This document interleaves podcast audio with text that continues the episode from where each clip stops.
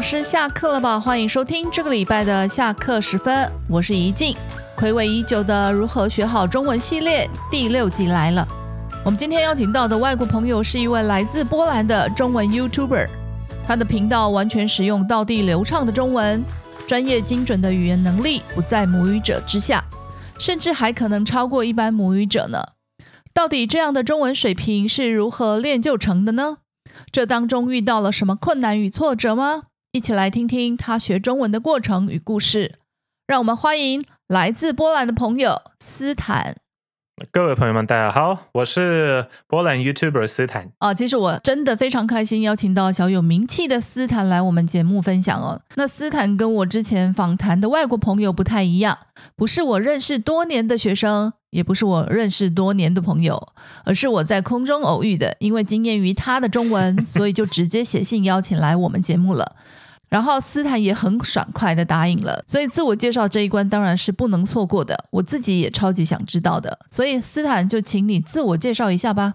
啊，好的，我其实也很高兴，呃，本节目有邀请我，就是做一些中文相关的分享。我其实也听了你们其他的 podcast，是觉得其实还蛮多洞察的，就是关于学习语言的一些技巧。我觉得你们做的真的很棒。然后我觉得如果我也可以提供一些，就是我的小技巧，可能也会有一些参考价值。一定可以的。那我。中文，我我在台湾住九年了，然后我太太也是台湾人，所以就是中文，呃，算是我人生中的一个很 重要的一环，很重要的一部分。是，所以就是跟这个语言相处的那么久，那最近也呃慢慢的学台语，但是因为太太是台北人嘛，然后他他自己会说啊，台巴兰的台语是不尔台语嘛，所以就学的比较 比较痛苦一点嘛。你台语跟谁学的呢？跟老婆，但是他讲的不太好啊，就因为是北部嘛。那怎么会愿意先跟老婆学？你觉得他不太好的台语呢？嗯，因为他也会讲，然后我觉得他的家族的故事也是很有趣的，因为他也有呃，就是一半是在。呃，日治时期嘛，然后也会讲日文，也会讲台语。然后他小时候是他的曾祖母带的，所以他他的台语是那种小时候学的。但是后来就是随着那种长大的过程中，因为尤其在台北，呃，用到台语的机会其实没有那么的多。所以他也会忘记很多东西，但是那种台语的基础他是有的了。那我觉得我我先从最简单的开始学，是最好的方法。这个有机会我们再来谈，因为台语的部分我其实也蛮想了解外国人怎么去学台语，因为资源相对很少。所以你说你在台湾九年，也就是说你学中文是九年的时间吗？呃，我来台湾之前就有学一年左右，就是因为要在台湾读大学的部分嘛，然后在台湾也上了先先上了语言班，然后大概就是我在进入校园生活之前，我就大概学了两年不到的一个时间嘛。嗯，其实一直继续在学习嘛，因为中文这个语言，你开始学之后，你就必须要。一直学，它不像像其他的，比如说西方语言有那种有字母，就是那种拼音拼音的那种系统的语言嘛。比如说你学德文，你可能两年就任何的文章都可以看得懂，是吗？然后或你学什么西班牙文，呃，至少你念得出来。然后可能会遇到一些不认识的词嘛，但是查查字典就有。那文法的基础，你一定两年的一定。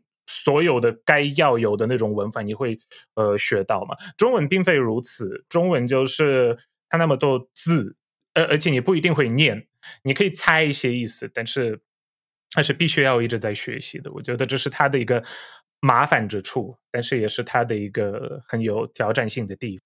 哦，我第一次听到这样子的想法，因为之前访问过一些中文还不错的朋友，他们都觉得中文其实没有那么难。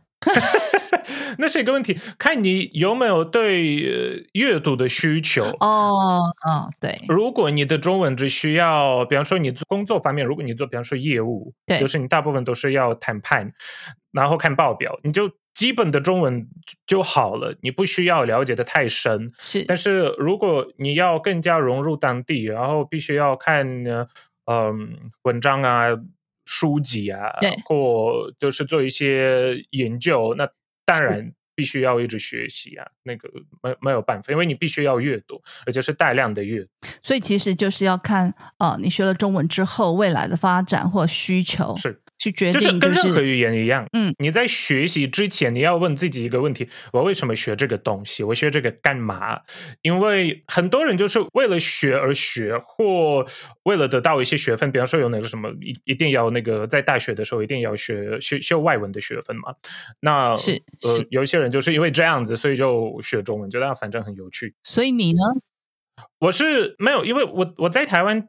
读大学嘛，所以我一定要 一定要学好嘛。对，为什么你会选择来台湾上大学呢？呃，其实基本上这也是我的爸爸的一个坚持，因为觉得在国外读比较容易独立，然后也比较容易就是更融入不不同文化跟呃不同的社会，他觉得这样是一个很有趣的体验。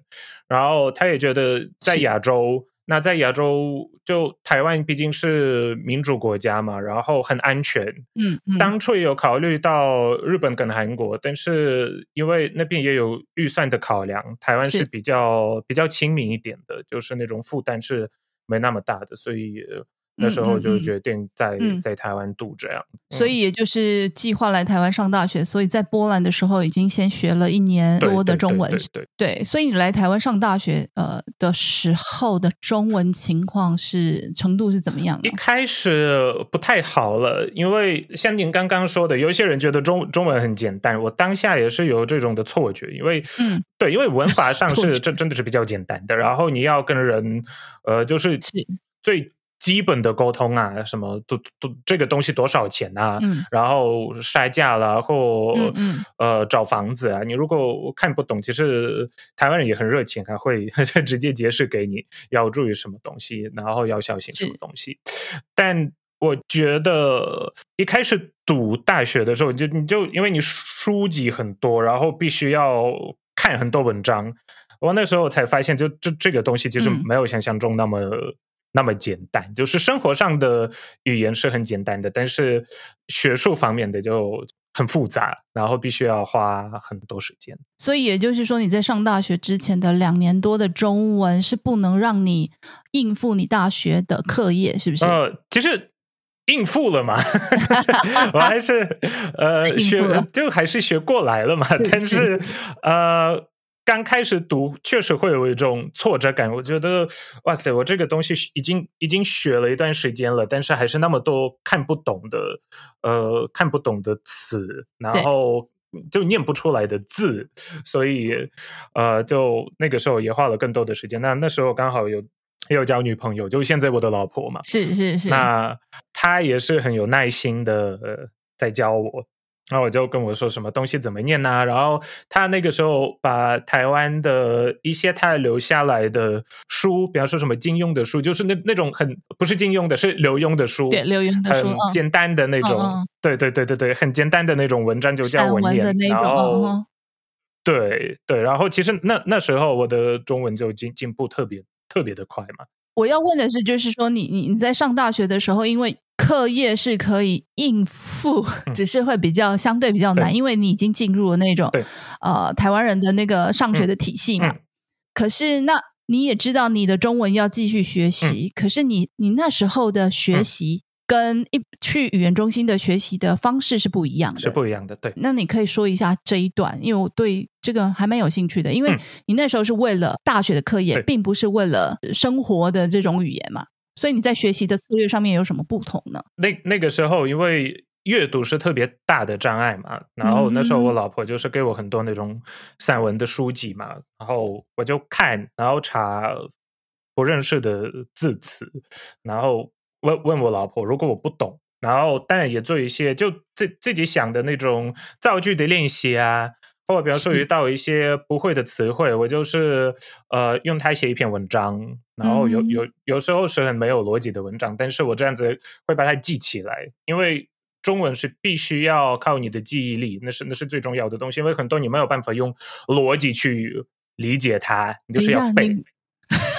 这个部分，你说中文是一个需要记忆的语言，为什么这么说呢？你那么多字，你好几千、好几万字，你靠逻辑去理解，你可能有一些会懂呃什么人字旁啊，然后那是人去哪里，什么什么这样变变了一个小故事嘛，那个字，但是这是一个字而已。是很多你必须要背，然后写，就是这个是中文是逃避不了的一个问题，你避免不了硬背跟死背这两个问题，所以说单词的部分对不对？对对，呃，单纯的背单字是没有用的，要背句型跟句子，你这样子才会知道这个字词是要怎么怎么用的。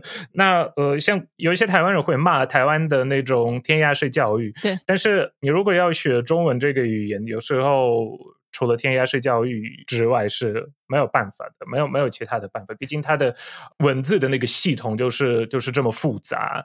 像西方的小朋友，大概五六岁就任何的书都都会念出念出来嘛。但是在台湾，你必须要等到小孩子十岁、十一岁、十二岁，他才会念那个完整的文章了。所以这个语言是需要花比较久的时间。如果你有那个对阅读的需求，嗯嗯如果你只要讲话的话，那当那当然很简单，那当然你会对对学得快。，这这个是一个只是发音发音的问题要克服，因为有那个有声声调嘛。对对对对对。那你既然提到了那个四声的这个部分，嗯我等一下再问你。你我觉得你刚刚说到了一个角度，就是说，呃，到底你学中文只是为了说沟通的话呢，它相对是容易的。可是如果你要嗯更深入的去了解这个。了解我们的社会文化的话呢，进入了阅嗯读，它相对它就是会是一个比较难的这个部分。是的，是的。那另外一个就是对外国人来说，学中文其实还有一个难点，就是发音四声的那个部分，你是怎么克服的呢？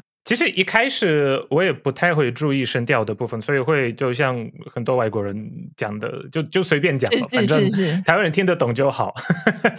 但后来也有遇到一些对方听不懂，或一些比较尴尬的那种状况，所以开始特嗯别注意到声调的问题。那时候我我老婆就那那时候的女朋友，刚好她也有她也有注意到这个问题。然后我觉得在声调方面，你念出四声是 OK，是没有很难，但是一旦有那种组合，比方说呃一声跟二声，或呃三声跟四声，我最大的问题是，如果是二声接着一声，嗯呃，比方说台湾、嗯佛珠、蚊香，嗯，就那一类的东西嘛，我我会把二声念成三声，哦所以我会把萝卜说成萝卜。而且那个我我老婆有特别注意，所以她没事就是跟我说：“你你念给我听，用牙刷刷牙。”我觉得那个那对个特别难，你知道吗？所以像用牙刷刷牙，你老婆找出来的句子让你练的，是不是？对对对对对，等一下，你你刚哦从、呃一直在说你在学中文的部分，其实你提到哦老婆很多次，你老婆是中文老师吗？不是不是他吗？不是，而且他也不是文组的，他是他是念理工的，哇，所以 就刚好遇到一个很奇葩的人。所以等于是说，老婆在你学中文，应该是说，嗯，可以把中文说的这么流利，她占了非常重要的角色了。我认为是，我认为是，可不可以嗯说一说为什么？因为我们一般遇到的 外籍学生，他们学中文的目的都是因为有台湾太太啦，或者是台湾女朋友。嗯可是我们就会说，哎，那为什么不要跟太太跟女朋友学呢？他就说，哦，会吵架。对，可是你我们现在遇到一个例子是，哎，你的中文好是因为女朋友，因为太太，所以你可以说一说你的情况。嗯，我觉得刚好遇遇到对的人。你这里的对的人是什么？因为因为因为你你的一些学生会提到什么会吵架嘛，但是我不太常跟老婆 吵架了。但是你知道，我说说到吵架的部分，我我什么时候发现我中文真的学的还不错？什么时候呃？一旦我跟老婆吵架的时候，会吵赢她，那、哦 表示我真的那个，这也不能说吵架，是是辩论啊。对对对，因为有一些对嗯一些社会上的议题啊，或政治上的议题，我们会讨论的很很热烈。那我觉得学习需要有一个目的。嗯，如果你只是要跟另一半沟通，对，嗯，我觉得这是一个很好的动机，但是还是不够。如果你的以后你的发展的规划，你的你在工作上需要用到这个语言，你才会学得很认真。是因为而而且不只是生活上的，因为我在台湾的时候，我也觉得我以后的工作一定要跟台湾有关系。然后其实他后来出社会了嘛，然后一直都是在。台湾的企业工作嘛，然后回到波兰，呃，多多少少那个也也是做翻译嘛，就工作跟那个是呃都是跟中文有关系，而且是跟台式中文有关系，跟台湾人有关系，嗯，所以我觉得动机是最重要的。那另一半。有一些人的配偶就是英文已经够好了，然后那个人又是英文母语者，对，所以自然而然就会讲讲英文。但是我的状况，我那时候因为我老婆的英文也还不错，然后我的英文也还不错，但是我在你的国家，那我想要好好的融入当地，是我想要成为台湾的一份子，嗯哼，所以我们就讲中文，是。然后他他觉得这这个也很棒啊，嗯所以。就是就是这样子互相互相，然后他他也很耐心的有解释有教我一些东西啊，就可能老师教不到的。对，我觉得呃，应该是说你提到的第一个就是你的动机嘛，因为其实你们可以是用英文沟通嘛，是对，可是你坚持要用中文，对吧？对，其实这这这个很重要。我我觉得学任何的语言，那种沉浸式的学习方法是最重要的，因为语言是百分之八十是。输入嘛，所以你就要周遭的环境都要都要变成中文啊。你会做什么刻意的调整吗？呃，在使用中文，因为除了上课使用中文嘛，那其实我们我们也知道有一些外国人他在台湾住了二十几年，他不会讲中文，他只会讲谢谢。嗯，我要这个，就这样而已，对不对？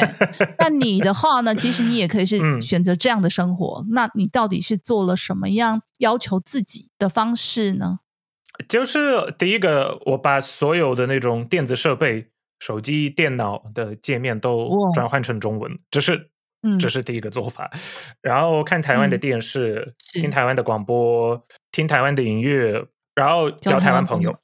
我觉得这这也是一个很大的重点，而且跟他们讲中文。其实你知道吗？你跟一群朋友一起出去玩的时候，你也不应该就是逼他们一定，因为你你只有一个是。一个外国人，你你你要求他们跟你讲英文，我觉得也是也是不太好啊。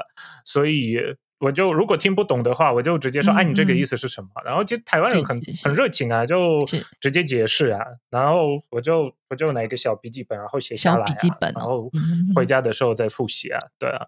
所以就是把周围的环境都变成你的目的的那个语言，然后这样子会会进步的快。你虽然轻描淡写这样说，可是我觉得要坚持这样做很不太容易。我觉得就看每个人不同，有一些人比较容易放弃。是，那我是不 不容易放弃的人，我是一个很多莫名其妙的坚持的人，所以可能我这样子才克服了那个中文的困难。对，这个也是让我们知道，就是说语言学习者他的一些坚持。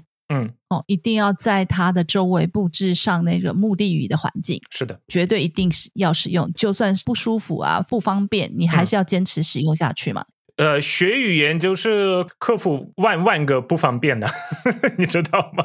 这这就是这样子，把不方便变成方便，这就是学中文的一个。所以这个是你自己本身的这个部分，老师的部分呢？有的人也觉得就是说，嗯。反正只要是聪明认真的学生，不管是老师好还是不好，其实他都可以把一个语言学好啊。所以老师其实没有那么重要。你对这样的想法有什么看法呢？不太认同这种说法，因为老师的目的是什么，并不是让你把语言学好。老师要教的是叫你自己学习的方法。老师给你的就是学习的方法。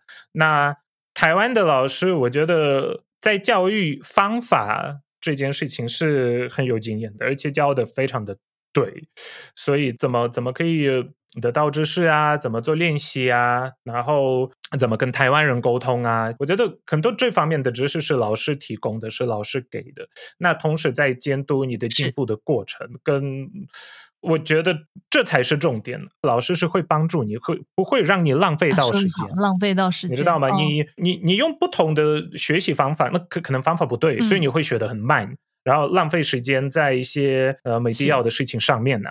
所以你你进步的速度就是可以大幅降低嘛。但是你知道吗？时间就是金钱嘛，你方法要对。对。因为我觉得你是一个很好的成功学习者啦。那你觉得你学好中文的关键跟策略是什么呢？我觉得不不不不只是中文，就是任何外文。第一个，你要有一个嗯明确的目标。我那时候的目标就很简单了，想要融入当地融入当地嗯读大学，然后好好的研究台湾，好好的了解台湾。第二，因为语言是输入，是所以就是把周遭的环境转换成你的目的语言，因为你一开始会听不懂很多，呃看不懂是是是甚至更多，但是你随着时间，你的大脑会自然而然把很多东西记起来，然后就是那种沉浸式的学习方法是非常重要的。第三个，尽量多背一些句型，这这是一个重点，不要单纯的背单字，你要学习的是每个生词、每个字词是怎么用的。所以你就是，比方说，好卫卫生纸，你你不只是要单纯的背卫生纸，你要说一卷卫生纸多少钱，就是这这种的方法，就是然后语言班很重要，就是老师教要要教你对的方法，这样子你就可能不会浪费太多的时间，就会学得更有效率。上语言课，你有没有遇嗯过那对种老师的教学方法让你觉得呃不好的？有遇过一次而已，就是有有一位老师，他就是直接按照课本课本去教啊，然后我就觉得，你如果只是教大家念课本上面的课文，然后做课嗯本上面的练习，那其实那那那本书后面也有 也有答案嘛，所以就这这样子老师我我我根本不需要，我自己念那个课本就可以了。对对，你知道吗？我有有一些老师确实是会这样子，但是我学习中文的这个过程中，我只遇过一位这种的老师，所以其他都是教的很用心啊运运气真的还不错啦。对，那个斯坦已经帮我们整理出三点了呢。最后，最后就是因为我们这个节目其实也有一些外国学生在听，嗯，你可以给嗯他们一些、啊嗯嗯呃呃学中文的一些建议呢。不要放弃，要不要放弃？有时候真的是那种阵痛期很痛苦的时候，你觉得你在就是撑不下去，呃，那时候就这这是最关键的。如果你克服了，那你就学这个语言是没有问题的，你以后就会学得更顺畅。所以你的那个你不要嗯放弃的那个技巧是什么呢？也也没有什么技巧，就不要放弃而已啊，就就继续念呢、我我突然想到一个问题哦，就是你刚刚说的阵痛期，其实我们说的可能有有点在那个嗯初级的时候，可是阵痛期有没有可能是应该是疲惫吧？到了中高级就很难再往上提升。嗯，你有没有在疲累期？然后这个部分的，因为一般的沟通啊已经没有问题了，嗯对那有的人他就仅止于此，要怎么在网上提升呢？看书，看书吗？看呃小说，嗯，看文章。如果你有，比方说你对政治有兴趣，嗯你可以看台湾的新闻啊，你可以看一些政论节目，你可以看一些分析的报告。看你对什么，呃如果你对文学有兴嗯趣，你可以看一些古文的东西，也是很有趣的。是呃，我觉得这个是学习的那个空间是无限的，真的是无限。但是有一些人觉得一般的那种生活中的沟通可以克服，但但是也不一定你要把呃中文学到跟呃那种。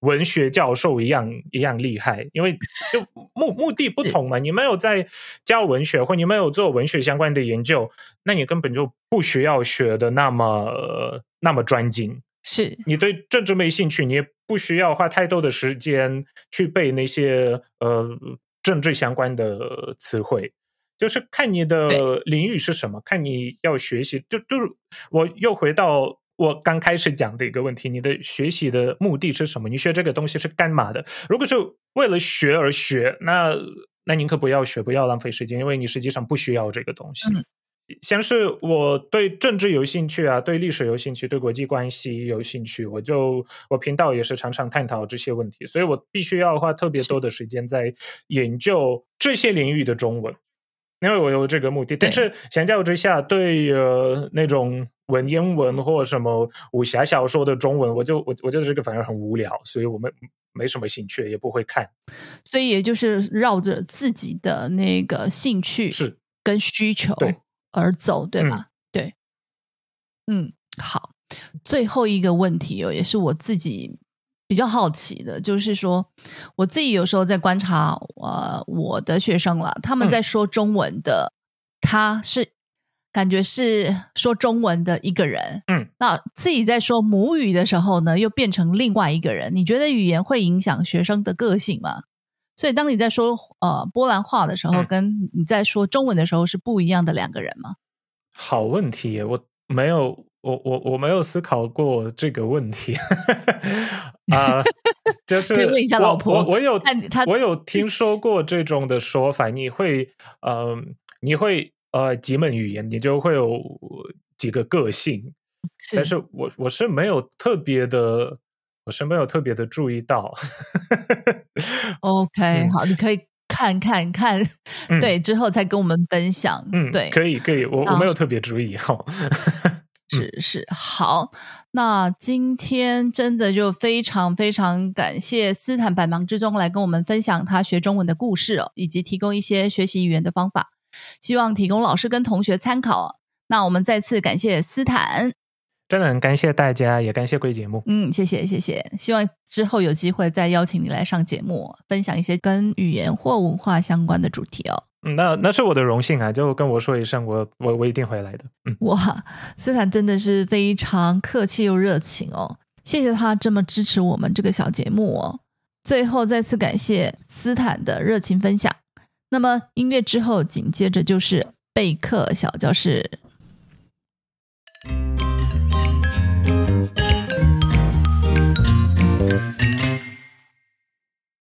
大家好，又到了备课小教室的时间了。今天要来说说语言教学中的练习活动。练习活动是语言教学中的最后一环，在透过老师讲解、介绍、确认理解、引导产出后，为了最后的巩固深化，就得放手让学生输出使用。这时候就是练习活动的时间了，让学生练习重点词汇、语法或综合表达，反复足量才能让学生进入长期记忆的资料库。因此，练习活动在语言教学中也是很重要的部分。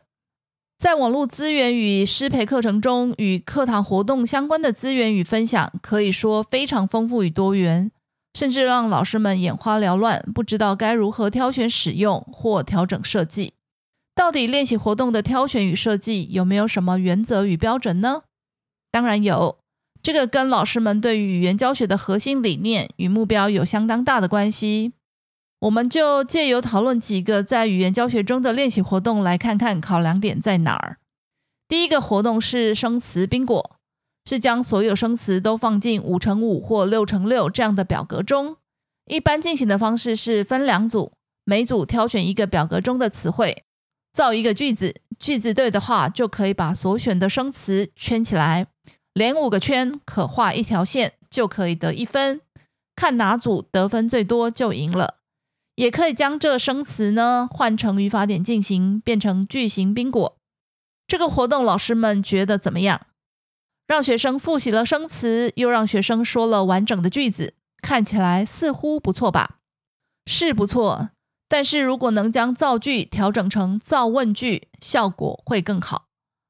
调整后的规则是：A 组选词造问句问 B 组，A 组问句对了，可将词圈起。若错了，则不可圈词，直接换 B 选词造问句。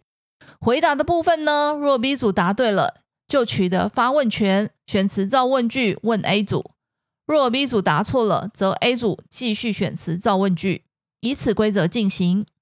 造问句让两组互问交流，这样的调整就能创造使用情境，增加互动，促进交流，达到使用词汇输出的沟通目的。第二个活动是萝卜蹲。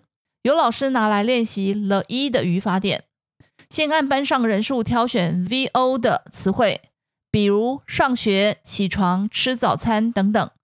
请学生每个人选一个动词，并加上了，表示他有的词组。也就是，若我选了上学，我就是上学了这个动词组。进行的方式就是依罗伯蹲游戏的规则来玩的。这个游戏老师们觉得好或不好呢？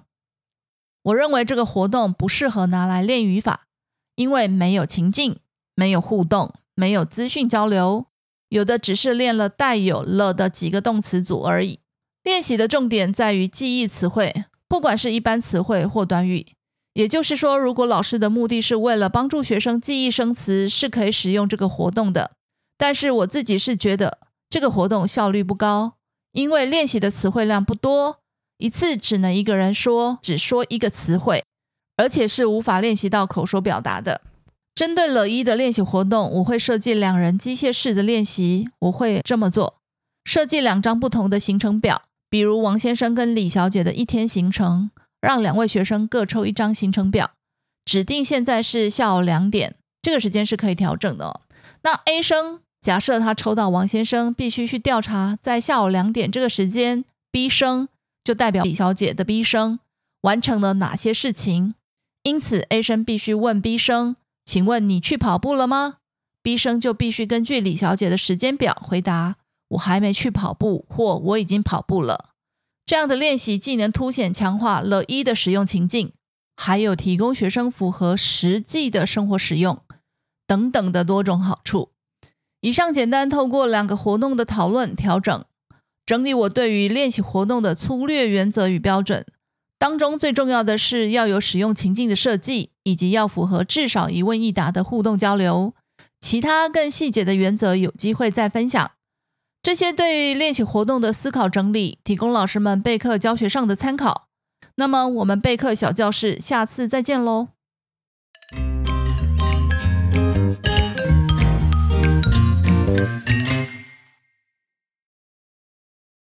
节目又到了尾声了，希望今天访谈的内容让老师们对于中高级学生的学习方法以及学生的学习目的上有更多的思考与提醒。